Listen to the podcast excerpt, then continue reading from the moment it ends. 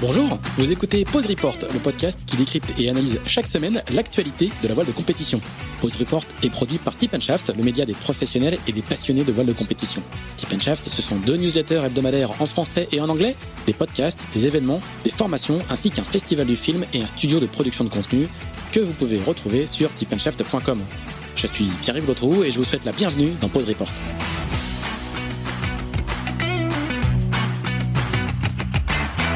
Bonjour à tous et bienvenue dans ce 83e épisode de Pause Report, le podcast hebdomadaire de Tip qui explique, décortique, décrypte et analyse l'actualité de la voile de compétition sous toutes ses coutures en compagnie des meilleurs experts. Nous sommes le mardi 23 août, il est exactement 9h44 et nous allons parler aujourd'hui de CLJP juste après la quatrième épreuve de la saison 3 qui a eu lieu le week-end dernier à Arus, je ne sais pas comment ça se prononce en danois, peut-être que mes invités me le diront, à savoir le Grand Prix du Danemark. Nos invités étaient justement de la partie au sein de l'équipe française de CLJP, qui a signé à l'occasion son meilleur résultat sur le circuit depuis ses débuts en 2019 en prenant la deuxième place.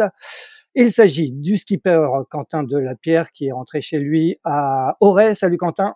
Bonjour à tous de Manon Audinet qui officiait à la tactique et quant à elle restait sur place pour faire un peu de tourisme à Copenhague. Salut Manon. Bonjour à tous. Et notre troisième invité est Thierry Douillard, coach de l'équipe qui est quant à lui aussi rentré en Bretagne chez lui à Sainte-Barbe près de la Trinité. Salut Thierry. Bonjour à tous. Bon, avant de vous donner la parole, je vais faire un, petit focus sur cette saison 3 de CLJP, qui a débuté en mai aux Bermudes avant de se poursuivre par un Grand Prix des États-Unis à Chicago fin juillet, à Plymouth et donc ce week-end au Danemark. L'Australie a remporté les saisons 1 et 2 de CLJP, s'est imposé sur les deux premiers rendez-vous de l'année. Les deux suivants ont, sont tombés dans l'escarcelle de la Nouvelle-Zélande du duo Peter Burling Blair Tuke qui dispute sa deuxième saison sur le circuit. Ces deux équipes, l'Australie en tête, la Nouvelle-Zélande derrière, occupent la tête du classement général après quatre épreuves sur 11. La France est quant à elle sixième sur neuf équipes, à seulement quatre points de la troisième place occupée par le Danemark, après avoir signé sa première victoire de manche à Chicago et donc atteint sa première finale au Danemark, terminant derrière la Nouvelle-Zélande et devant le Danemark. Eh ben, on va justement commencer par l'actualité chaude, euh, peut-être avec toi, Quentin. Euh, on va parler de ce Grand Prix du Danemark. Raconte-nous un peu comment ça s'est passé. Il y a eu qu'une journée de régate, hein, il n'y avait pas, assez de vent vendredi, donc tout s'est joué sur la journée de samedi. Raconte-nous un peu cette euh, journée de samedi avec à l'arrivée cette, cette belle deuxième place pour l'équipe française. Eh, ouais, écoute, un Grand Prix un Grand Prix assez, assez spécial parce qu'il y a eu euh, y a pas mal de bateaux qu'on qu'on talonné euh, sur les jours d'entraînement et puis et puis du coup ça, ça a un peu chamboulé l'organisation. Euh, en plus de ça, pas de vent le vendredi. Et puis ben, le samedi, c'était un peu all-in quoi. Il fallait il y avait quatre, trois manches en, en, flotte puis puis une finale. Et, et voilà le matin on ça faisait quelques événements qu'on qu'on fonctionnait bien à bord, qu'on avait euh, le schéma bien en tête et, et puis je pense qu'on a avec avec euh, Thierry et Bruno, on a réussi à, construire une belle équipe euh, qui s'entend bien. Et du coup, voilà, le, le samedi au briefing le matin, on s'est dit qu'il fallait être bien concentré sur sur les points ou les objectifs qu'on s'était donnés. Et puis, puis qu'il fallait les taper et, et qu'on se verrait ce soir pour, pour voir ce que ça donne.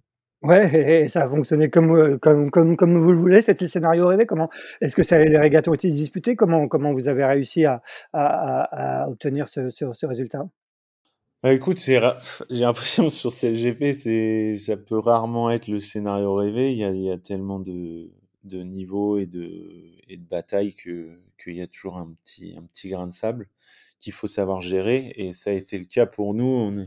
On est, euh, on est deuxième euh, de la, de la première manche, puis on, le, la machine se grippe un peu, euh, on, on arrive sur le dernier board de reaching en quatrième position, et puis là, je prends une pénalité sur l'Australien.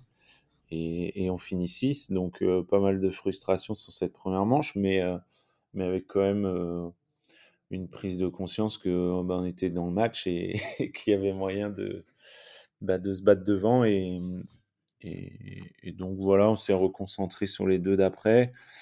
Euh, j'ai continué à, à, prendre les départs comme je le sentais, puis petit à petit à me recaler. Et, et, sur la deuxième et la troisième manche, on, on fait deux très belles manches avec, avec une belle constance dans les manœuvres et dans le bottom Et puis après, en termes de stratégie, Manon m'a pas mal aidé. On discute aussi pas mal avec Kevin. Donc, nous voilà, enfin, moi j'ai essayé de dérouler le plan assez, assez clairement. Et puis surtout se battre comme des fous pour, bah, pour le moindre point, quoi, parce que, parce que ça se joue toujours à ça. tu passes en finale à, un point ou tu passes pas. Et il y a eu sur cette troisième manche un, lors du deuxième portant une belle bataille avec, avec les Australiens. Qui voilà comme d'hab allait très très vite et, et nous ont mis nous ont mis la pression pour pour cette finale. Et, et ça s'est joué sur sur deux lofts et le deuxième deuxième a été fructueux pour nous puisqu'ils ont pris une pénalité. Et en plus de ça ils font une erreur de de bottom du coup ils touchent et, et, donc on se retrouve en tête et, là ça se bat avec le Néo-Z qui prend qui prend la meilleure porte euh, en bas de parcours. Et donc on finit deuxième de cette manche. Et, à l'arrivée ça faisait bien plaisir d'entendre Thierry dire que, que pour lui c'était bon et que d'après ses calculs on passait en finale. Donc, euh, donc voilà super euh, super content déjà de ce premier objectif. Et après la finale ben écoute je crois que ça nous a rappelé un peu le, Tour de France avec, avec Kevin dans une dans une autre mesure mais mais, euh, mais c'est un peu le même format finalement. Tu, tu, recommences à zéro ta finale et puis ben là, il faut avoir, euh, faut avoir la niaque et, et envie de, de, les manger. Quoi. Et je pense que on a, on a bien fait ça. On a, on a, on a fait la finale qu'on souhaitait. Le départ est bon. On pensait, euh, enfin, très sincèrement, la photo au départ, je me suis dit, bon, bah là, on va, c'est bon, on va être devant. Et en fait, il, nous a juste smoké complet. Euh, je sais pas d'où il a trouvé cette vitesse, mais il est revenu, euh, il est revenu hyper fort sur nous. J'ai même pas pu euh, avoir une option pour le lofer. Et après, ben voilà, on s'est accroché jusqu'à la boue au. On était, on n'était pas très loin de lui. Et vu qu'on était au contact avec les Danois, il a fallu qu'on qu'on défende notre position avec les Danois. Puis là, il s'est échappé. Et voilà, la manche s'est fait là-dessus. Après, c'est vrai que nous, vu l'écart qu'il y avait, on s'est concentré sur, euh, sur, euh, sur sécuriser la deuxième place et, et au final, voilà, très content de ce résultat. Il reste encore des choses à faire, mais, euh, mais, mais c'est, c'est de bon augure pour la suite. Ouais, on rappelle quand tu parles de Kevin, c'est Kevin Peponnet hein, qui vous a rejoint euh, en début de saison pour remplacer Lee McMillan au, au réglage de l'aile ou de, du réglage de l'aile, c'est ça? Oui, exactement. Ouais. Juste, on rappelle que le format, hein, le format de, de CLJP, c'est à l'issue des, régates préliminaires, c'est, les trois premiers qui se qualifient euh, en finale. Manon, toi, euh, bah, tu étais, comme disait euh, Quentin, à la, à la, stratégie, à la tactique derrière lui. Comment, comment tu as vécu un peu ce, Grand Prix du Danemark? Bah, Moi, c'était mon retour après avoir regardé les deux dernières épreuves à la télé, après les avoir suivies derrière l'écran. Euh, donc euh, bah déjà c'était sympa d'arriver et de voir euh, de voir la progression qu'il y avait eu depuis l'étape des Bermudes. C'est c'est ça qui est sympa aussi du fait de de pas tout le temps être avec eux, c'est de pouvoir voir l'évolution, même si du coup il faut voilà se remettre à jour de mon côté, mais mais voir que l'équipe progresse d'étape d'épreuve en épreuve, c'est hyper sympa. Et et du coup, ils m'ont plutôt bien accueilli. Voilà, j'ai pris la place, euh, la place d'Amélie, qui avait bien fait le travail à, à Plymouth. Et, euh, Amélie, on précise hein, juste Amélie, Amélie Rioux, hein, c'est ouais, ça? Amélie Rioux, exactement. Euh, donc, elle m'avait bien briefé. Elle et Aloïse Retornaz m'avaient bien briefé avant d'arriver. Donc, donc voilà, j'avais à peu près les missions en tête. Et, et voilà, Quentin m'a fait confiance sur sur l'aspect stratégique et tactique et c'était c'était sympa de se sentir bien accueilli dans l'équipe après après avoir été un petit peu loin pendant un moment et et voilà je pense que que de du fait de notre passé ensemble en Accra, on, on a peut-être une, facilité à communiquer ensemble et, c'est vrai que c'était sympa de, de, retrouver ça aussi, avec Kevin aussi, d'avoir ces, ces, échanges à trois sur, sur, sur la tactique à, à, mettre en place. Et, et voilà, enfin, c'était, c'était super excitant de, d'avoir une journée comme d'une d'avoir une seule journée pour parfait c'était c'était vraiment un challenge. Et euh, et j'ai l'impression que l'équipe l'a plutôt bien bien réussi. Et voilà super fier de de, de cette perf Ouais, ouais. Euh, tu, tu disais, hein, tu as, c'est Amélie Rioux qui était sur, sur les deux précédentes étapes à, à Chicago et à Plymouth. Comment, comment ça se passe euh, euh, On rappelle hein, que de- depuis la, la fin de, de la saison dernière, euh, il y a, il y a une femme obligatoire à bord sur, euh, sur chaque F50. Euh, comment ça se passe? Comment vous répartissez un peu les, les grands prix avec C'est en fonction du planning? C'est c'est Quentin qui décide? C'est comment, comment, se, comment se répartissent les, les, les plannings entre les, les différentes filles qui composent l'équipe? Tu parlais aussi d'Aloïse Retornaz. Euh, oui, alors on essaye de s'organiser au mieux entre nous pour que, pour que ça corresponde au planning de chacune. Il faut, voilà, il faut que, il faut que chacune d'entre nous puisse rester performante dans ce qu'elle a à faire. Donc euh, voilà, on se répartit un peu les, les étapes en fonction des plannings. Et, euh, donc là, pour le moment, on, était à en faire tout, une épreuve toutes les trois épreuves. Et là, Amélie va faire peut-être la prochaine à Saint-Tropez. Euh, mais nous, ce qu'on essaye surtout de faire, c'est de garder un lien entre nous, entre les épreuves, et de se faire euh, tout le temps un petit, un petit call euh, après chaque étape pour, pour se donner les, les, nouvelles, les nouvelles infos et puis garder le fil quoi, avec, avec ce qui se passe. Et, et ça, c'est plutôt sympa. Même si on navigue pas ensemble, on sent quand même qu'il y a, il y a un esprit assez coopératif entre nous trois et c'est sympa. Et il y a Camille aussi, le cointre, qui, qui est censé arriver, euh, qui vient d'avoir son bébé et qui est censé arriver euh, en cours de saison. D'accord. Et quel est, est-ce que tu peux nous expliquer un peu précisément ton rôle à bord, du coup, à- à- sur, sur le bateau français? Euh, oui, mon rôle, c'est de, bah, d'aider Quentin dans, dans la, les prises de décision tactiques. Donc concrètement, ce que j'essaye de faire, c'est de lui annoncer mon, mon impression sur euh, le prochain bord à venir, euh, lui donner la tendance que moi je, je trouve bonne. Euh, après, c'est Quentin et, Kevin qui prennent la décision finale, mais voilà, leur donner un peu mon avis là-dessus et aussi surveiller tous les croisements parce que parce que Quentin voit pas tout et, et en gros il faut être il faut avoir la vue à 360 parce que les choses se passent assez vite sur l'eau et, et c'est bien d'avoir euh, deux personnes à regarder ce qui, ce qui se passe.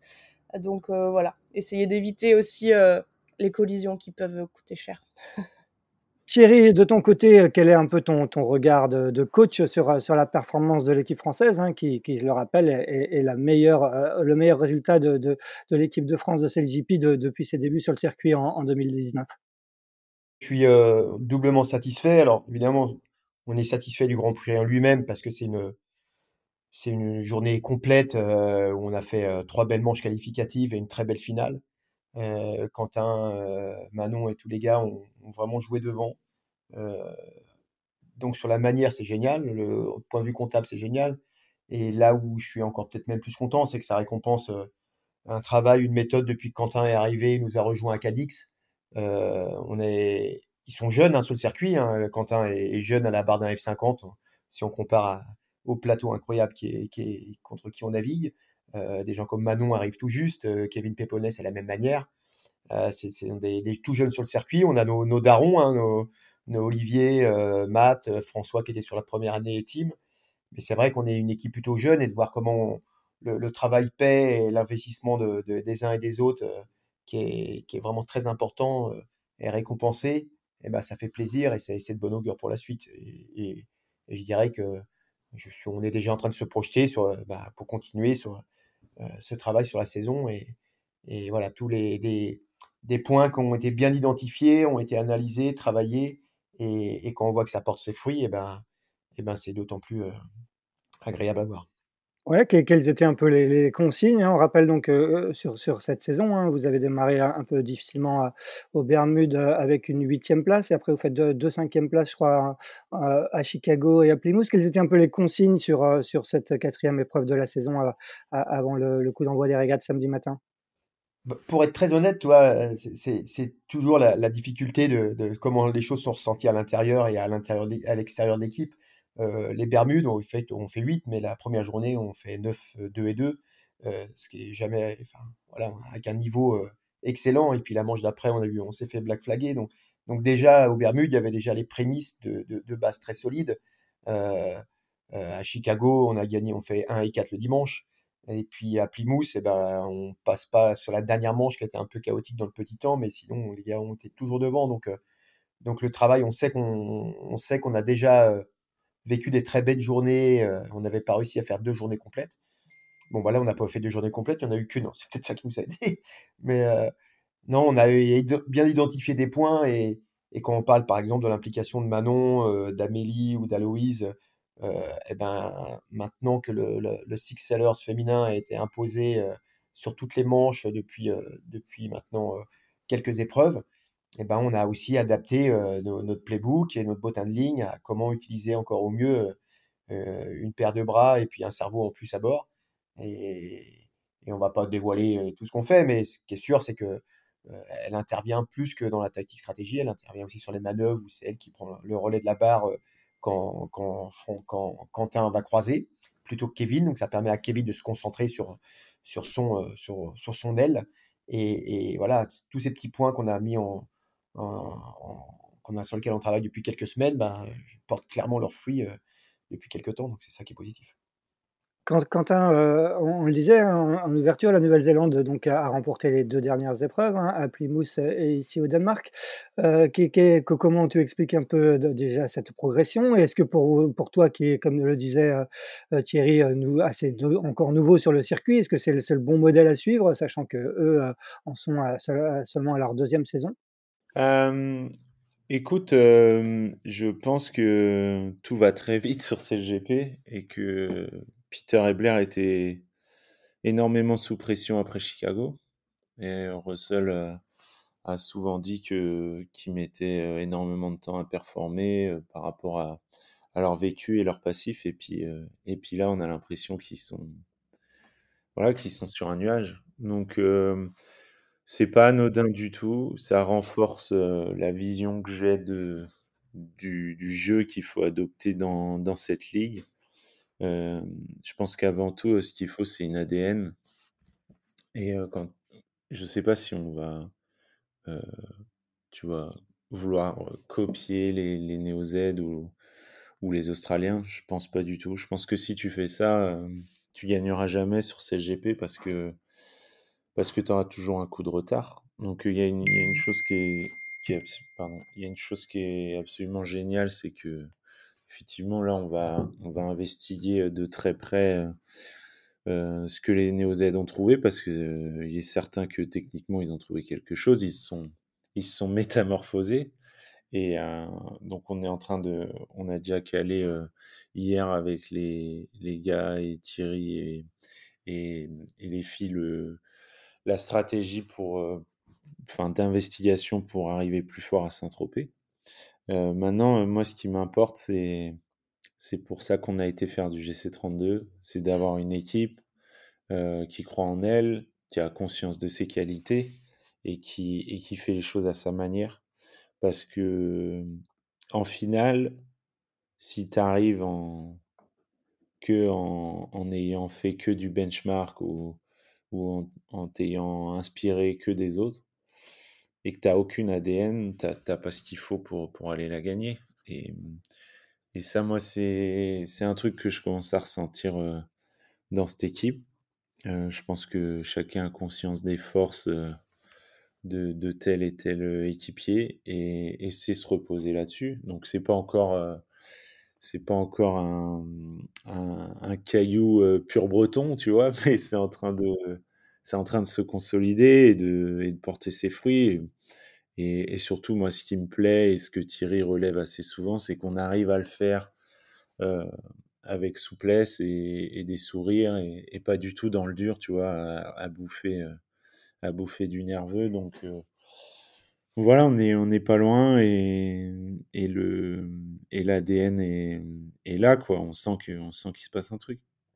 Ça veut dire qu'il faut avoir la, pression de Russell Coates pour, pour performer. Euh, euh, on, le dit souvent, hein, Russell Coates est très exigeant. Euh, parfois, il, met effectivement la pression sur des équipes en leur disant bah, s'il n'y a pas de perf, il n'y aura peut-être pas forcément de saison suivante. Est-ce que, cette, pression, toi, tu la ressens et, notamment sur l'équipe française hein, qui, avait forcément un petit peu de pression en, raison des, résultats antérieurs?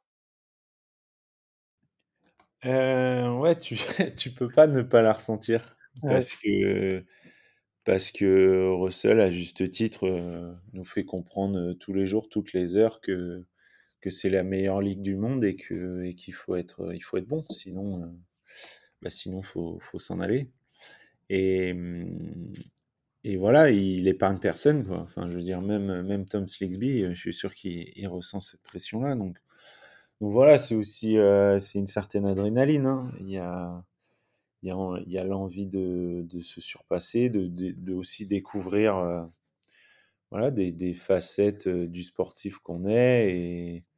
Et, enfin, moi, je sais que CLGP, euh, je connais pas la fin, quoi. Je ne sais pas ce que ça va m'apporter, je sais pas jusqu'où ça va m'amener en tant que sportif.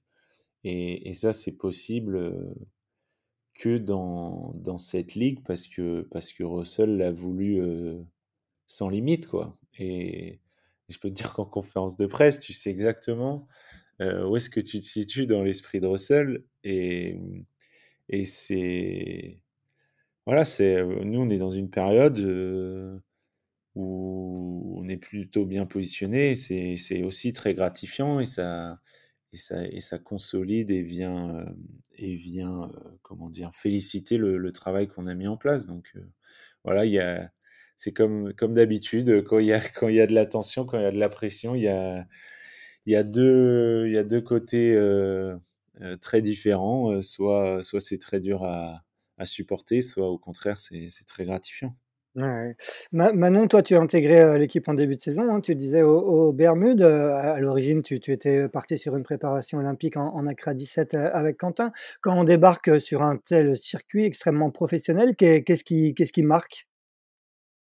Moi, ce qui m'a marqué en premier, c'est l'ampleur du, village déjà, de tout ce qui, que ça, tout ce qui est développé en termes de moyens techniques, le fait que, les villages se montent en quatre jours et, disparaissent en, en quatre jours aussi, et, tout ce que ça demande en termes de, logistique et, voilà pour pour pour deux jours de course c'est impressionnant le nombre de, personnes qui bossent qui bossent sur ce projet là ça il faut pas l'oublier on n'est pas tout seul, on n'est pas seulement six navigants sur l'eau, il y a aussi euh, beaucoup d'équipes derrière et ça c'est bah, c'est très différent de l'olympisme où là on est plutôt euh, très très couteau suisse euh, et on doit être capable de tout faire. Là on a une super équipe autour de nous et il faut savoir s'en servir.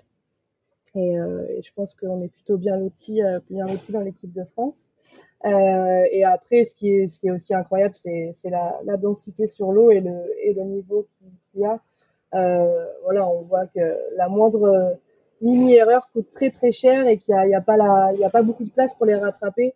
Donc, euh, donc c'est vraiment une intensité ben, énorme. Et, et, voilà, là, c'est pas, c'est pas, pas deux courses qui se qui se suivent pendant une semaine, c'est deux jours et sur ces deux jours-là, il faut il faut être là et il n'y a pas y a pas y a pas d'autre choix et ça ressemble plus à à des épreuves d'athlétisme ou voilà de sport assez euh, assez court et, euh, c'est super sympa et je trouve que c'est super stimulant. Et au niveau des sensations, euh, est-ce que c'est, j'imagine que c'est quand même particulier de, naviguer à 50 nœuds, c'est pas tout, c'est pas tous les jours?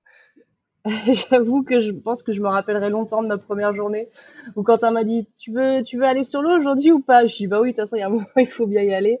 C'était euh, c'était au Bermudes et euh, et il y avait de l'air et euh, mais voilà moi c'est c'est ce que j'aime dans notre sport c'est qu'il y a des sensations de dingue et c'est c'est une chance incroyable de pouvoir monter sur ces bateaux là donc il faut surtout pas dire non à ça.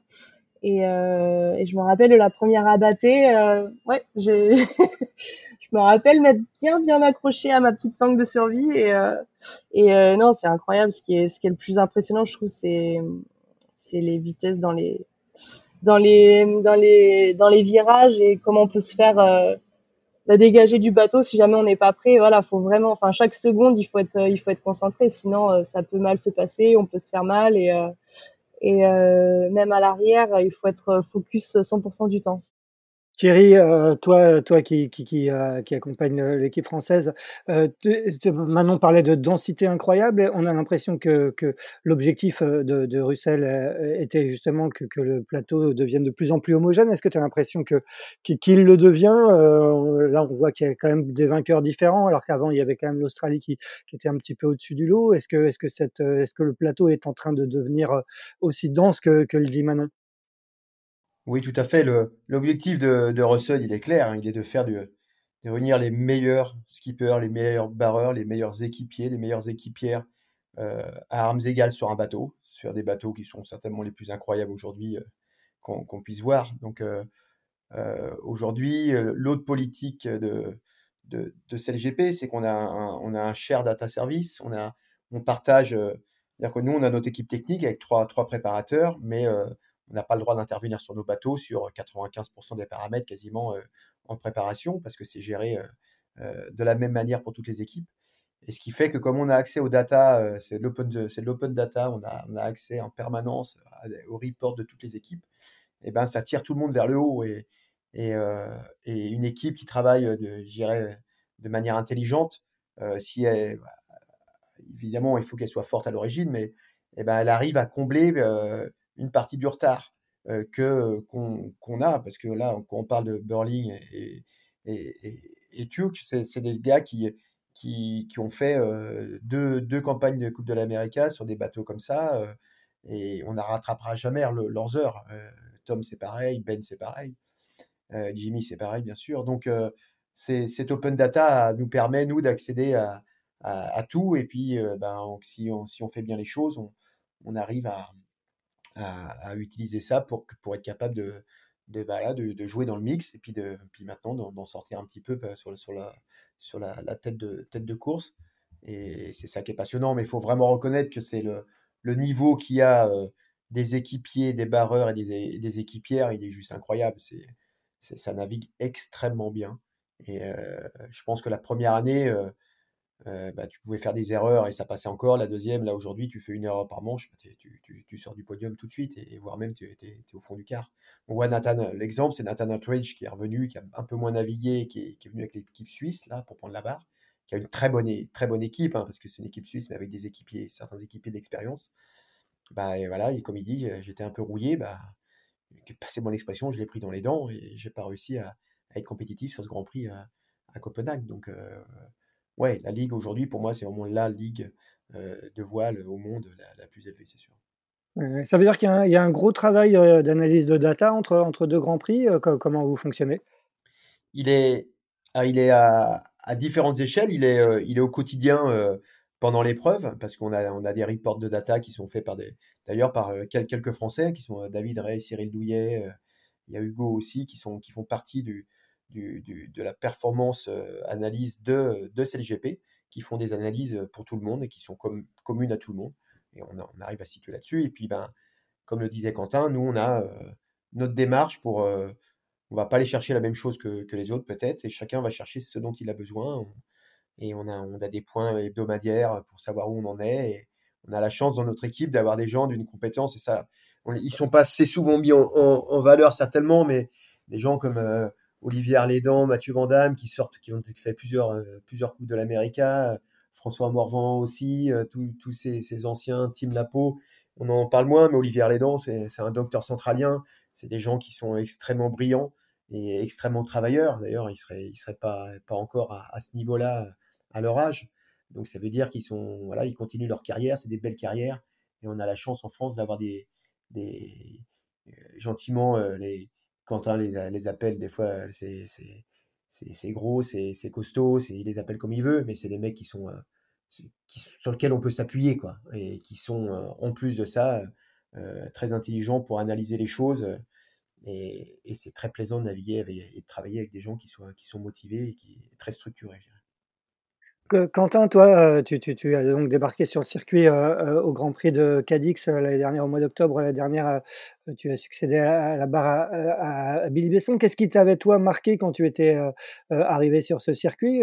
Toi, tu, tu arrivais du, Tour de France à la voile, de, préparation olympique en Accra 17. Qu'est-ce qui, qu'est-ce qui marque quand on arrive sur un tel circuit? Bah, écoute, ce qui marque déjà en premier, c'est la machine. Enfin, Manon a raison, tout, tout l'environnement, c'est vrai que c'est une grosse organisation, il y, a, énormément de corps de métier, puis ça, le village CSGP, c'est ça se veut claquant, quoi. Donc c'est vrai que c'est ça impressionne au début. Mais, mais je me souviens très bien de la première fois où je suis rentré dans le hangar et que j'ai vu, que j'ai vu la machine. Quoi. C'est, c'est un peu, j'imagine, comme la F1. Je pense qu'un pilote de F1, le village, il n'en a pas grand-chose à faire. Par contre, quand il rentre dans son paddock, ben, et qu'il voit sa voiture, là, il commence à, comprendre qu'il va falloir dompter, dompter l'engin et puis s'engager. C'est, c'est surtout ça, je crois que ce qui m'a marqué les premières navigations, j'ai eu la chance d'avoir bah, Thierry que je connaissais très bien. On avait navigué ensemble sur. Il m'avait, il m'avait tenu le saut. et puis, et puis Philippe Presti, que je présente pas et qui a été, qui a été aussi super bienveillant. Et donc j'avais fait un peu de simulateur, mais, mais bon, c'est un autre monde le simulateur. Les premières naves à Cadix dans 15-17 nœuds, c'était c'était saisissant et, c'est vrai que bah en même temps tu es, euphorique parce que parce que ça enfin ça y est tu y es tu as été une machine incroyable tu as des sensations c'est ce que je disais à l'époque c'est des sensations tu tu connais pas sur un autre bateau tu peux pas connaître ça c'est impossible le, le, le bateau est tellement raide la moindre petite risée tu prends pas de pratiquement pas de gîte. Le, le, bateau, il fait que transférer vers l'avant. Donc tu prends des coups de pied, mais c'est c'est juste dément, quoi. Et, et, dans le même temps, euh, Philippe m'avait dit, enfin Thierry, euh, de la même manière, me disait, mais là aujourd'hui, euh, tu fais qu'une chose, c'est prendre du plaisir et, et kiffer ta journée, quoi. Et, et j'étais content de ça, je l'avais plutôt bien fait. Sauf que tu te rends compte que tu vas très très vite sur le plan d'eau, que les hauts fonds, t'y fais plus tellement gaffe, que les bouées de chenal, t'y fais plus tellement gaffe. Et en fait, je me rappelle très bien avoir pris conscience à un moment donné que bah, j'étais aussi le responsable du bateau, mais pas seulement de manière euh, imagée, quoi. Vraiment le responsable. Si, si, si je pose le bateau sur un rocher ou que, ou que je coupe la priorité à un ferry, ben, c'est Russell qui, qui viendrait me mettre une petite claque derrière la tête, quoi, voire une grosse claque. Donc, euh, donc voilà, c'est un peu, c'est un peu tout ce mélange. Euh, puis je sais pas si tu te rappelles de Cadix, mais le dimanche, euh, j'avais, Là, il m'avait fait un beau baptême, là. ouais, justement, on, voit il y a dans le film No, Room for Error, là, qui raconte euh, justement tes, tes débuts sur ce circuit à, à, Cadix et que vous pouvez notamment voir euh, sur Sailors. Je fais un peu d'auto-promo, la, la, plateforme de vidéo de Tip Shaft. On te voit, on te voit une sortie du port de Cadix où, où il va falloir abattre. Euh, et là, ça a l'air vraiment, vraiment chaud. Tu te, tu te souviens de ce moment? Eh ouais, moi, je pense que je m'en souviendrai toute ma vie sans voilà, sans, en faire trop, vraiment. Euh, j'ai fait, des, moments chauds euh, sur Sodebo notamment, mais là, là ça c'était vraiment chaud. Parce que euh, bah, c'est ce que je raconte dans, dans, dans l'épisode, c'est que c'est pas seulement la sortie du port. Enfin, il faut au moment où on quitte la bouée, on est reaching à 40 nœuds euh, pour sortir du port. Enfin, dans un port de commerce, c'est juste un truc euh, dément. Enfin, tu te demandes comment CLGP arrive à avoir les, autorisations. Donc, de toute façon, tu peux pas faire autrement. Le bateau, il peut pas dans 25 nœuds ne pas voler au reaching. Donc, euh, si tu voles pas, tu dessales. Donc, en fait, tu pars de la bouée, tu es à 40 nœuds tu connais à peine les mecs avec qui tu navigues. Enfin, j'avais fait euh, Sodebo avec, euh, avec, avec euh, Matt Van mais Lee Macmillan, je le connaissais absolument pas. François, je le connaissais parce qu'on a navigué l'un contre l'autre. Mais... Et puis Olivier et Tim, pareil, j'avais jamais navigué avec eux. Donc, voilà, tu te lances là-dedans, puis c'est un bateau volant. Enfin, on s'est, ça va faire rigoler Manon, mais on s'est souvent dit en Accra, bah, des fois quand c'est chaud, plus tu vas vite, moins c'est chaud, quoi. Et, et, là, je me suis dit, me suis dit ça tout le reaching dans le port, quoi, que la battée, il fallait, il fallait y aller, mais fort, parce que sinon, sinon on allait prendre un coup de gîte. Et ce que les, je pense que ce qui est très méconnu sur le F50 de la part du grand public, c'est qu'en fait, si on sort le safran au vent de l'eau, le bateau il dessale tout de suite parce que le, le safran au vent il tire entre 900 kg et une tonne. Donc dès qu'on dès qu'on le sort de l'eau, ben on prend une tonne mais dans l'autre sens. Et du coup, c'est ce qui fait que c'est très dangereux sur les abattés, c'est que si le si le wing trimmer, ben, en l'occurrence Lee Macmillan à cette époque-là, était enfin était dans l'incapacité de de maintenir le bateau à plat, voire léger contre JT, eh ben c'était fini. Et c'est exactement ce qui s'est passé pour les Espagnols qui étaient juste derrière nous. Et, qui, enfin, c'est pas seulement un dessalage, quoi. C'est, c'est violent, quoi. Tu les mecs qui se font éjecter dans l'aile. Tu, puis encore une fois, c'est, bah derrière il y a des coups. ça, ça fait du mal à l'équipe. tu as peur de blesser un mec. Enfin, voilà, c'est stressant. Je pense que ça, ça a marqué un paquet d'Espagnols, hein, d'ailleurs. Et, et voilà, nous, quand on, nous, quand on passe le Beroway, c'est premièrement les, plus belles sensations de voile de ma vie, ça c'est sûr, mais, mais aussi un énorme soulagement, qui a été de très courte durée parce qu'après j'ai vu où était le, parcours et là j'ai bien fait de l'huile parce qu'on était au milieu, des rochers devant, le, devant le mur d'enceinte de Cadix avec une, zone d'exclusion en, plein milieu du portant avec un haut fond. Euh, voilà, donc tout ça dans 25 nœuds avec une houle dans le mauvais sens. Enfin, c'était. C'était, je m'en souviendrai, c'était cool. Euh, Manon, est-ce que toi aussi, c'est les plus belles sensations de, ta vie? Ah, C'était pas moi qui étais à bord à ce moment-là. Oui, non, mais toi, de, ce que tu as vécu, ouais, ouais, mais de, toi, ce que tu as vécu, toi, ton expérience personnelle sur, sur le F50 euh, oui, oui, je pense que c'est sûr que ça rentre largement dans le top 3 des, des meilleurs moments de voile. Comme disait Quentin, c'est vraiment des sensations qu'on retrouve pas ailleurs. Le fait de se faire euh, coller au fond de notre, euh, au fond de la coque quand dans les virements ou dans les holophées, c'est quelque chose d'assez d'assez incroyable et et oui, je pense qu'il n'y a pas beaucoup d'autres d'autres supports dans lesquels on peut on peut retrouver ces sensations, c'est sûr. Thierry, toi, euh, quand, Quentin est arrivé à, la barre du, bateau français, quelles étaient un peu les priorités euh, Il n'avait jamais, navigué sur, ce support. Euh, comment, on passe d'un, barreur de, Nacra à un barreur de F50 bah ça, Quentin est, quelqu'un que j'ai rencontré en 2015 sur le premier Tour de France à la voile en Diam 24 quand il avait monté son projet avec sa avec sa bande de potes là qui s'appelait, ça devait être Vanaglo Lorina si je me trompe pas. Et, euh, et, très vite, on a vu qu'il y avait, il y avait un bateau avec des jeunes qui étaient, moi j'étais chez Spindrift, hein, une grosse équipe avec Mathieu d'ailleurs, avec Mathieu Vandamme et François Morvan et, Xavier Réville. Et on a vu qu'il y avait une équipe de jeunes qui arrivait, mais qui, voilà, qui était, qui était structurée, qui était talentueuse. Euh, il y avait quelque chose, quelque chose de plus. Donc je pense que Quentin euh, a mûri, a mûri en imagerie mentale ça, ses, premiers pas en, F50. Et, nous, bah, le, le, le, corps management autour, les encadrants, c'était de, bah, d'essayer de le mettre en confiance pour, pour qu'il s'exprime et qu'il fasse bien, bien les choses. Les gars, on avait des, équipiers vraiment qui, qui, tournaient bien et qui connaissaient bien la machine, et qui étaient aussi dans le partage parce que bah, pour que ça marche, tout le monde avait envie que ça fonctionne. Donc c'était aider au maximum Quentin.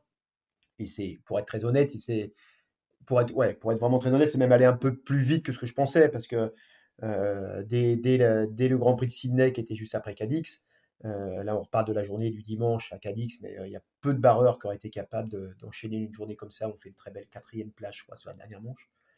Et à Sydney, on, a déjà gagné une manche d'entraînement. À Sydney, une manche d'entraînement officielle. Donc, donc voilà, c'était de nous de le, corps encadrant euh, qui est, assez faible. Hein. Il, y a, Bruno qui est le grand manager, moi qui gère plus la partie sportive, mais on a aussi des préparateurs qui sont, qui sont euh, euh, un Français, Jean-Luc Jean Lacaze, et deux anglo-saxons. bah, c'est de faire en sorte que, que Quentin soit, soit confiant pour qu'il puisse s'exprimer. Et ça, c'est notre notre rôle principal.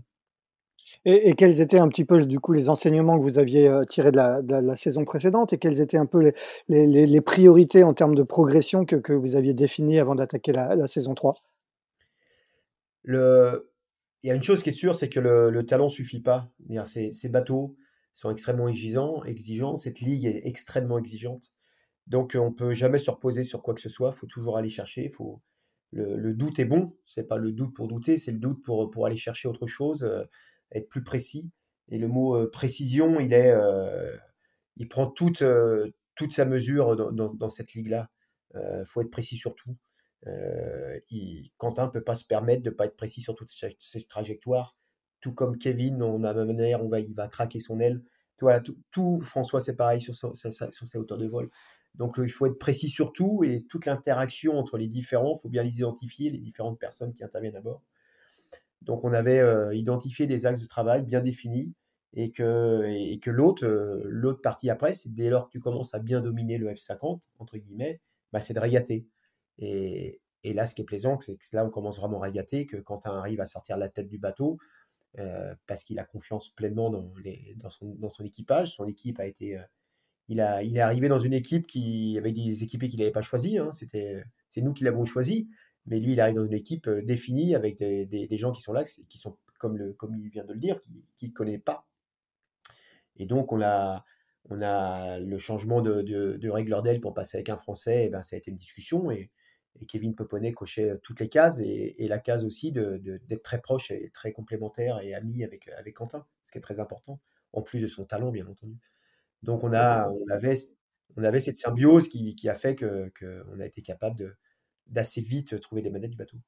Quentin, c'était un, choix évident pour toi, Kevin, qui, est issu de la filière olympique comme toi, lui, lui du 470 Oui, bien sûr. Ben, parce que, en fait, j'ai été pas mal challengé sur, sur ce choix par, par Bruno, et puis, et puis Thierry m'a aussi questionné, parce que je pense qu'évidemment, Thierry, nous connaissant tous les deux, était assez n'était pas surpris que je propose Kevin, mais, mais il m'a questionné euh, voilà, avec toute son expérience pour, euh, pour être sûr que c'était hyper solide comme choix et que, et que j'allais pas me, le reprendre dans les dents. Et à l'inverse, euh, enfin, et, dans le même sens, pardon, Bruno m'a vachement challengé en proposant d'autres noms, en étant.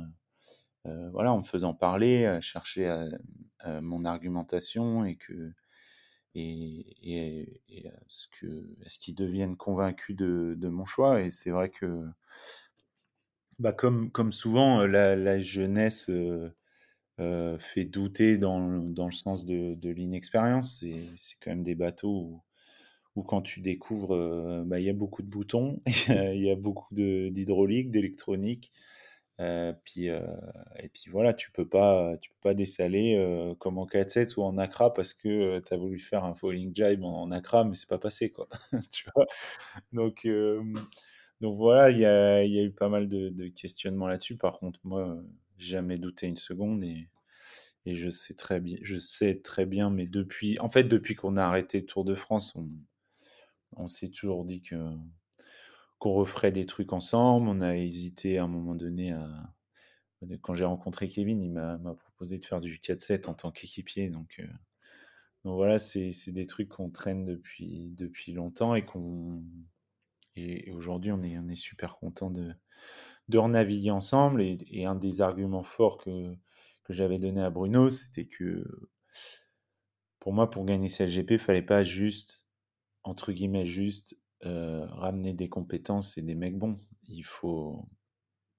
Le CLGP, ça se joue pratiquement tout le temps à un croisement ou un ou voilà une, une, situation tactique qui fait que le mec il croit plus en lui que, que l'autre bateau.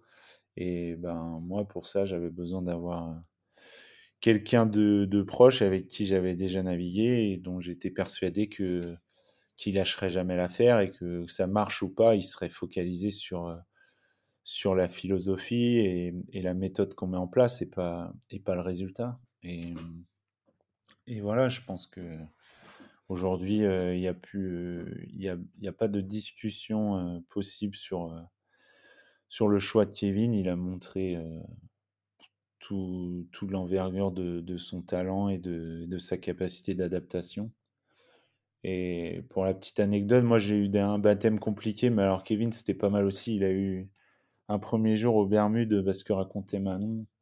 C'était leur premier jour à tous les deux. On était petite aile, 25 nœuds à monter dans la, dans la baie des Bermudes et, avec un Berway obligatoire, quoi. Sinon on bitchait. Donc, et, et, lui, il a quand même réussi à me faire Attends, j'aimerais bien faire ma petite routine, régler un truc.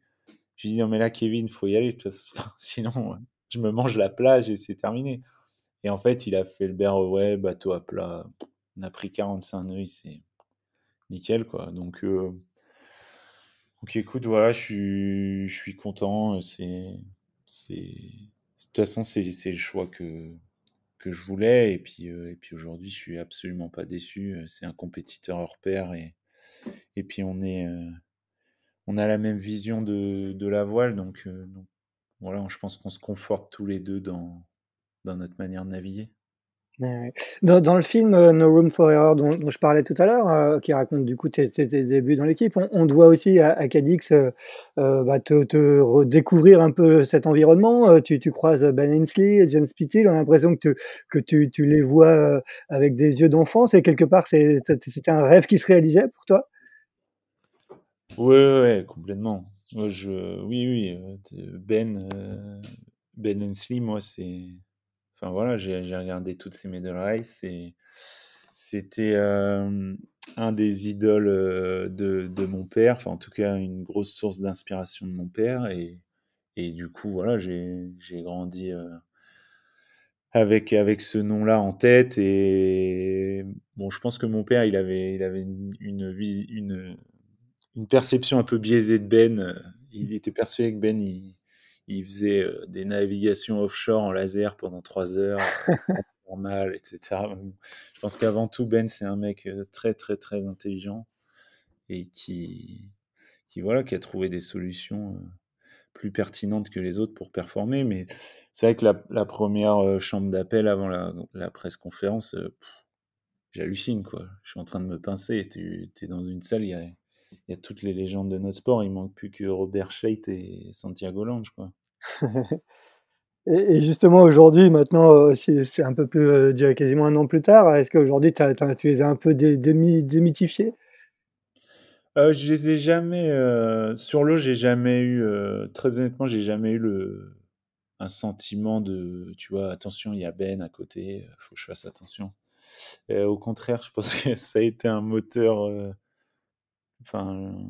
jusqu'ici dans ma carrière de, vouloir les manger, quoi. Et, du coup, euh, je sais pas, ça me délivre une énergie assez, assez sympa de, ben voilà, de vouloir, de vouloir euh, concourir contre eux, de vouloir faire mieux, de, m'en inspirer aussi. Et, une fois sur l'eau, euh, voilà, un F50, c'est un F50, que ce soit Ben, Nicolas, Jordi, ou Pete, c'est pareil quoi.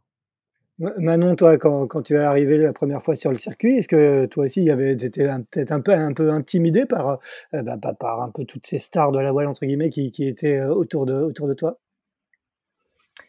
Ouais, c'est sûr que c'est sûr que ça impressionne. C'est des gens qu'on regarde à la télé ou en photo.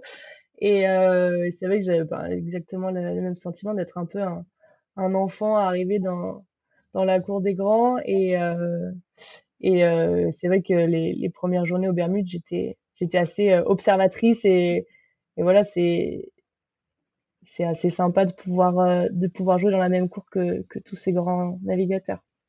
Et les, autres filles de, de, des équipes étrangères, tu les connais? Est-ce qu'il y en a contre lesquelles tu as navigué en olympisme? Est-ce que, est-ce que vous arrivez à échanger entre vous? Euh, oui, elles viennent quasiment toutes de l'Olympisme. Euh, quelques-unes viennent du NACRA aussi. Donc, euh, donc oui, on, bah, c'est, assez sympa de se retrouver et de venir euh, discuter après, après les grosses journées de nav. Je me rappelle après la, la première journée euh, au Bermude, d'être allé voir Nikki Boniface, l'anglaise avec qui on s'était entraîné en NACRA et, et voilà débriefer de cette journée-là, c'était, c'était marrant et bah, c'est sympa d'avoir des repères aussi, voilà, de connaître, de connaître des personnes et et de pouvoir échanger assez simplement et même de se pouvoir récupérer quelques petits conseils. c'est toujours, c'est toujours sympa. Bon, le prochain rendez-vous, donc c'est le Grand Prix de, de, France à Saint-Tropez les, les, 10 et 11 septembre. Euh, euh, Thierry, comment, comment vous allez préparer ce, ce, ce Grand Prix? Est-ce que comment, comment vous fonctionnez entre, entre deux Grands Prix? Bah, Comme je disais, on a des, on a, on essaie d'identifier euh, trois, trois axes de travail sur lesquels on, qui vont être les mots d'ordre sur lesquels on, veut vraiment, on dit cocher la case. On a euh, que ce soit sur des réglages, sur du boat handling, sur une phase de parcours. Euh, c'est important que l'équipe soit concentrée sur euh, trois objectifs bien clairs. Donc, bah, toute notre phase de, travail entre les Grands Prix, elle est de bah, déterminer un petit peu ces, ces, axes de travail et, de, et surtout d'apporter des, des, potentielles solutions et qu'on va essayer, qu'on va essayer ou du moins on va s'améliorer. Ce qu'il faut se rendre compte, c'est qu'on a très très peu de temps d'entraînement. Euh, aujourd'hui, la ligue est faite de telle sorte qu'il y a un tel enchaînement qu'on a une journée euh, maximum d'entraînement libre et la journée d'après, c'est l'entraînement officiel qui est un format de course en fait. Donc on a très peu de temps pour essayer, pour essayer des choses en dehors des courses. Donc c'est à nous d'être super pragmatiques, d'être super efficaces. Euh, ça c'est le premier point. Donc on disait, on a des, rendez-vous de perf meeting. et puis ce, qui voilà, ce que je remets encore en avant, c'est que bah, a des gens qui sont très travailleurs et de leur côté, ils vont aller, euh, comme on dit, checker leur vis-à-vis des autres équipes, euh, regarder les datas, où je suis bien, où je suis moins bien, euh, qu'est-ce que je pourrais faire d'autres choses et, toujours en alerte, en alerte technologique parce que on va, on utilise les bateaux différemment qu'il y, a, deux ans, qu'il y a un an et quand, donc tout le monde va chercher à être plus précis et, plus s'appuyer sur, sur différents paramètres. Donc ça, c'est important de rester là-dessus. Après, la spécificité de Saint-Tropez, c'est que bah, c'est oui, c'est le Grand Prix en France, c'est le Grand Prix euh, chez nous. Euh, mais c'est ce que je disais aux gars, et je pense que là-dessus on est assez clair, c'est que évidemment ça met, c'est pas de la pression, c'est au contraire, faut faut que ce soit positif. On a la chance d'être dans, la ligue de voile du monde. On a une épreuve chez nous en France, dans un lieu mythique euh, qui est Saint-Tropez. C'est que c'est que du bonus et c'est pas c'est pas quelque chose qui doit nous mettre plus de pression. Il faut absolument qu'on performe là le nombre de points que gagnera le vainqueur à Saint-Tropez, c'est le même nombre de points que ça sera à, Cadix après ou à Dubaï. Donc, euh, par contre, c'est important de bien performer chez nous de, et de profiter de, de, cet instant de, partage avec, euh, avec, euh, avec quelque part un peu le public et puis le, notre équipe. C'est prendre ça, du, prendre cette, cette, cette, pression, cette potentielle pression, la tourner comme quelque chose de positif qui, qui, qui nous fasse être encore meilleur et plus précis. Ce qui a changé, quand, tu le soulignais tout à l'heure, c'est que cette année, parallèlement au circuit, vous, faites du GC32, donc vous vous entraînez sur, en GC32, vous avez même participé à, jusqu'ici à deux épreuves du GC32 Racing Tour. Quentin, ça, vous apporte beaucoup? Raconte-nous un petit peu ce que, ça peut vous apporter en, vue du, circuit CJP. Euh, ouais, écoute, en fait, je cherchais un. J'ai pas mal embêté Bruno avec ça, mais je cherchais un projet où on pouvait, euh, passe-moi l'expression, mais être un peu à poil. Et, euh, et, pour voir vraiment ce que chacun d'entre nous avait dans les tripes. Et euh, on a bien réussi, parce qu'on a été, on a été en GC avec voilà, un, morceau de budget. Bruno, il s'est arraché pour pour qu'on puisse aller faire, aller faire ses épreuves. Et, les gars ont été, ont été géniaux parce qu'ils ont, voilà, ils se sont, ils sont fait mal. On était en dette de, de préparation technique. Euh, il manquait au championnat du monde. On a demandé, on a demandé euh, des pièces à chaque équipe, je pense. Mais, euh, mais c'est une vraie fierté. moi, je le prends pas du tout du côté négatif. Je pense que ça montre aussi la, enfin voilà, des forces de caractère. Et, et je remercie encore Bruno là-dessus parce que c'est vraiment fait mal pour que pour qu'on puisse aller faire cette, cette saison, enfin cette demi-saison en, GC. Et écoute, ben voilà, c'est souvent dans les moments un peu durs que tu, que tu découvres des, les vraies personnalités. Et écoute, j'ai pris une bonne claque parce qu'il y a, il y a vraiment des, des, sacrés caractères dans notre équipe, des mecs qui, qui savent pourquoi ils sont là et qu'on la, qu'on la dalle et qui, qui veulent progresser. Et, et puis, et voilà, le championnat du monde, on est, on est en tête toute la semaine. On, on finit vice-champion du monde à la bataille avec Black Star. Et, et Black Star, qui est un bateau qui était très rapide dans la molle, et il n'y avait pas beaucoup de vent sur ce championnat du monde.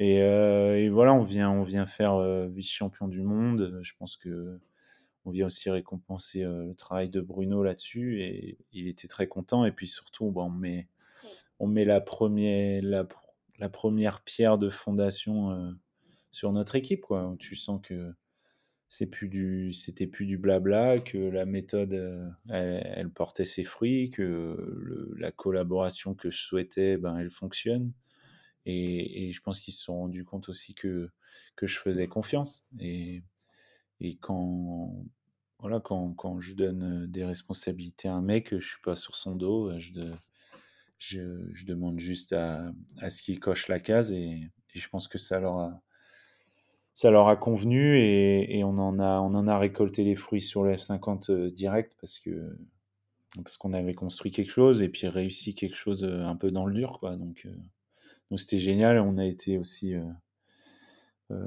aidé par par le team Sodebo qui nous a mis un technicien à disposition et je les remercie encore parce que sans eux euh, sans eux ça aurait été très très compliqué donc on avait on avait Charles pour nous épauler et, et c'était vraiment une, super expérience. On rappelle que Bruno, hein, dont tu parles, c'est Bruno Dubois, le, team manager. Euh, juste que tu, euh, Thierry parlait du, fait qu'il qu fallait aborder ce, Grand Prix de Saint-Tropez sans pression. Euh, tu, tu l'abordes avec cet état d'esprit ou, quand même le fait de jouer à domicile, vous avez, il y a forcément une attente euh, médiatique importante, il y a peut-être des attentes de partenaires. Comment tu, vas appréhender ce, rendez-vous? Euh, écoute, euh, je vais pas, je vais pas te vendre, euh, te vendre un scénario incroyable. Je vais faire exactement pareil. Il y a, on travaille beaucoup avec Bruno Dubois, Virginie Boucher pour et toute l'équipe, hein, et Marine Sestari aussi à l'opérationnel. Puis on a maintenant un directeur commercial avec Simon Ripo. Il faut avant tout, enfin, faut aussi que ce soit un succès en termes d'événements, d'un point de vue commercial, d'un point de vue com. Donc c'est aussi beaucoup de travail et, franchement un grand merci à, à eux. C'est vraiment euh, c'est assez génial d'avoir tous ces corps de métier dans une même équipe et de sentir la même énergie chez chacun. Donc euh, donc voilà, on travaille en amont là-dessus. Euh, on a on a des prospects qui viennent, on a Virginie qui fait qui fait un gros boulot pour pour amener des médias. Et puis, euh, forcément, je vais être plus sollicité, l'équipe va être plus sollicitée. Euh, mais moi, je prends, je prends vraiment du bon côté de la chose. Euh, L'inverse m'aurait fait très très peur, pour être très honnête. Je préfère être à la maison et être sursollicité. Je pense que c'est très bon signe pour l'équipe. C'est très bon signe pour la notoriété de la ligue, de l'équipe. C'est gratifiant pour, pour le travail qu'on fait. Si les gens viennent, ça veut dire qu'on travaille bien, que les résultats sont, sont, bons. Et, euh, et voilà, après, moi, la méthode sportive euh, ou la manière de se préparer, je pense qu'on l'a. On, est tous, euh, on a tous adhéré à, à ce fonctionnement-là. Et, et voilà, CLGP, c'est avant tout dans la tête. Et je pense que aujourd'hui on est, on est bien accompagné. Thierry, euh, a, je pense, a appris à à, à me cerner et à, et à me recentrer euh, quand, quand je veux en faire un peu trop. et, et, toi, Manon, comment tu, tu abordes ce, ce, Grand Prix? Est-ce que tu ne tu seras pas forcément sur le bateau sur ce Grand Prix, c'est ça? Euh, Non, ce sera Amélie Rioux qui sera, qui sera là. Euh, moi, je serai là en, en spare woman, ouais. c'est-à-dire que si s'il y a une fille d'une autre équipe qui se blesse, euh, potentiellement je peux aller naviguer avec euh, avec une autre équipe, ce qui peut être assez intéressant en termes d'espionnage. Hein. euh, voilà, et j'espère aussi, euh, ben voilà, pouvoir euh, pouvoir aider à tout ce qui est ce qui, se passera aussi à terre en termes de ben voilà de, relations avec avec les personnes qui seront là et ça va être ça va être super sympa de de faire ça chez nous. Je pense qu'on va, il y a des, des, gens qui vont, qui vont vouloir venir ça d'un peu plus près, qui regardent toujours ça de, de loin, et ça va être sympa aussi de pouvoir voir euh, euh les proches, les, voilà, les, les gens qui, les supporters euh, français qui seront, qui se déplaceront, et de pouvoir aussi avoir un contact avec eux. Je pense que c'est important et ça, ça a du sens. Euh, je l'ai dit en ouverture, hein, vous aviez euh, au, départ initié un projet olympique en Accra avec, euh, avec Quentin, qui, du coup a été interrompu. Aujourd'hui pour toi, tu, ne navigues que sur CLJP ou tu as continué à, naviguer en Accra? Est-ce que tu as encore des, objectifs olympiques? Non, pour moi, pour le moment, c'est que c'est que ce, ce projet CLGP. voilà, je suis je suis en période de réflexion, on va dire. Euh, je pense, euh, je suis assez fière de, de ce qu'on a accompli avec Quentin en Accra et, et j'ai pas forcément d'envie d'y retourner. Euh, voilà, ça a été euh, une, une sacrée page de, de ma vie et, et je suis maintenant plutôt, voilà, plutôt tournée vers d'autres projets et contente d'où je me trouve aujourd'hui. Bon, d'autres projets, comment parler d'un sujet dont on ne peut pas trop parler, c'est, j'imagine, pour, pour vous trois, euh, euh, il y, a, y a ce fameux projet de Coupe de l'Amérique, de, de, défi français dont on parle. Euh, il y a une équipe aujourd'hui qui s'appelle Catch Challenge Team France qui est alignée sur les GC32. J'imagine que pour Quentin, je suis obligé de te poser la question, mais vous êtes tous un petit peu en attente de, de l'officialisation de ce projet. Comment vous vivez un peu cette situation? Euh, Je suis pas au courant. Question piège? Non, euh, euh, oui, oui, il y a des, bruits, euh, il y a des bruits autour de Cachalange. On a couru en GC32 sous les couleurs de Cachalange. Euh, écoute, tout ce que je peux te dire, c'est que ce serait magnifique pour la voile française que qu'on retrouve un projet Coupe de l'Amérique après celui de Franck Camas et de Rupama. je pense que CLGP pour le coup est et une super plateforme pour, pour, pour, un, pour adosser un, un projet Coupe de l'Amérique. Et, et voilà, aujourd'hui, notre, notre projet, c'est, de gagner CLGP. On est focalisé là-dessus. Je pense que c'est déjà, déjà pas mal de taf. et, et c'est un rêve aussi de, de, de, de, surper, de performer sur CLGP et de, et de montrer que la France est capable de, voilà, de, rivaliser avec ces grosses nations sur, sur des F-50. On est tous, on est tous concentrés là-dessus. Le projet Coupe, on verra, on verra en temps voulu. Euh, Thierry, euh, euh, l'objectif affiché en début de saison était de, faire un, un, top 3 au général à, l'issue de la saison. Comme je disais tout à l'heure, la France est, est, sixième seulement 4 points de, de la troisième place au général qui est occupée, je crois, par, le Danemark. Est-ce que c'est toujours l'objectif? Oui, l'objectif, il a, été donné, il a été donné, il est là. on, on, se projette, pour être très honnête, on se projette pas à plus, que le pro, plus loin que le prochain Grand Prix. C'est euh, Grand Prix à Grand Prix. Il faut, euh, il faut performer à chaque fois, il faut performer à chaque journée, à chaque manche pour atteindre la, avant tout la finale de l'événement en lui-même et performer après sur la finale.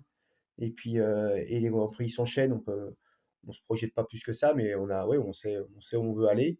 Euh, je sais pas le temps que ça nous, ça nous prendra pour y aller, mais ce qui est sûr, c'est que la progression est, est très encourageante et on est, on est dans notre, on est dans notre plan de marche et, et, voilà, on a, c'est comme disait l'anglais, stick to the plan.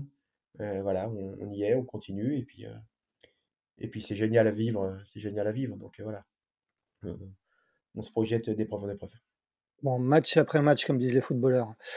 Euh, pour finir avec toi, Thierry, tu, es un fidèle euh, de, l'équipe Sodebo de, depuis des années. Tu, continues à, travailler avec Thomas. Est-ce qu'en vue de la route du Rhum, comment est-ce que tu es toujours euh, dans l'équipe? Est-ce que tu vas faire partie de la, cellule de routage?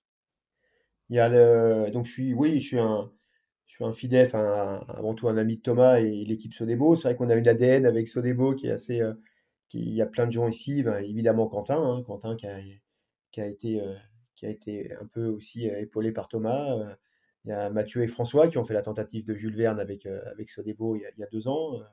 on a couru Nice Ultimate ensemble avec Mathieu et, et, Quentin, donc on a une histoire commune. voilà, le, maintenant aujourd'hui Sodebo va être mis à l'eau dans, dans quelques jours avec l'objectif numéro un qui est la route du Rhum. il y a une équipe de routage avec des gens extrêmement compétents. On a, on a, des personnes qui sont dans l'équipe. On, on, s'est entouré d'une personne étrangère aussi qui, nous, qui a rejoint déjà l'équipe sur la Transat Vabre l'an passé, qui s'appelle Will Oxley, qui est une grosse, grosse, grosse pointure, un Australien. Voilà, donc il y a tout un groupe qui travaille et, et pour, pour aider Thomas à, atteindre lui son Graal, c'est eh ben de, de regagner la, il l'a gagné au monocoque, en, je crois, en 1998, en même temps que son meilleur ami qui était Laurent Bourgnon. Et ben voilà, son Graal à lui, c'est de retourner gagner, euh, cette fois-ci en ultime, euh, la route du Rhum 2022. Eh bien, ça sera le mot de la fin. Merci beaucoup Thierry, merci Manon, merci Quentin. On vous souhaite euh, bah, une bonne préparation de, ce Grand Prix de, Saint-Tropez euh, sur lequel toutes les attentions seront portées le week-end du 10 et 11 septembre. Et, bah, quant à nous, on se retrouve pour un nouvel épisode de Pause Report mardi prochain. Bonne journée à tous. Bonne journée. À bientôt. Au revoir. On Saint-Trope. Hein. À Saint-Trope, exactement. Rendez-vous à Saint-Trope.